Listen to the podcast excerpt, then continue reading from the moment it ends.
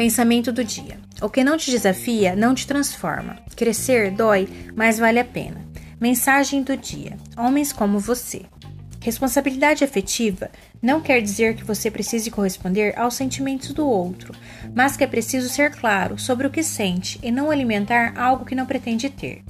As coisas vão acontecer na sua vida para te ensinar que quando você sentir medo, sem força, mesmo quando não souber lidar com a quantidade de emoções que afloram, nem todo mundo tem a sensibilidade de ouvir o que o coração sente ou o que ele quer dizer mas as pessoas não fazem ideia do coração forte e corajoso que você tem.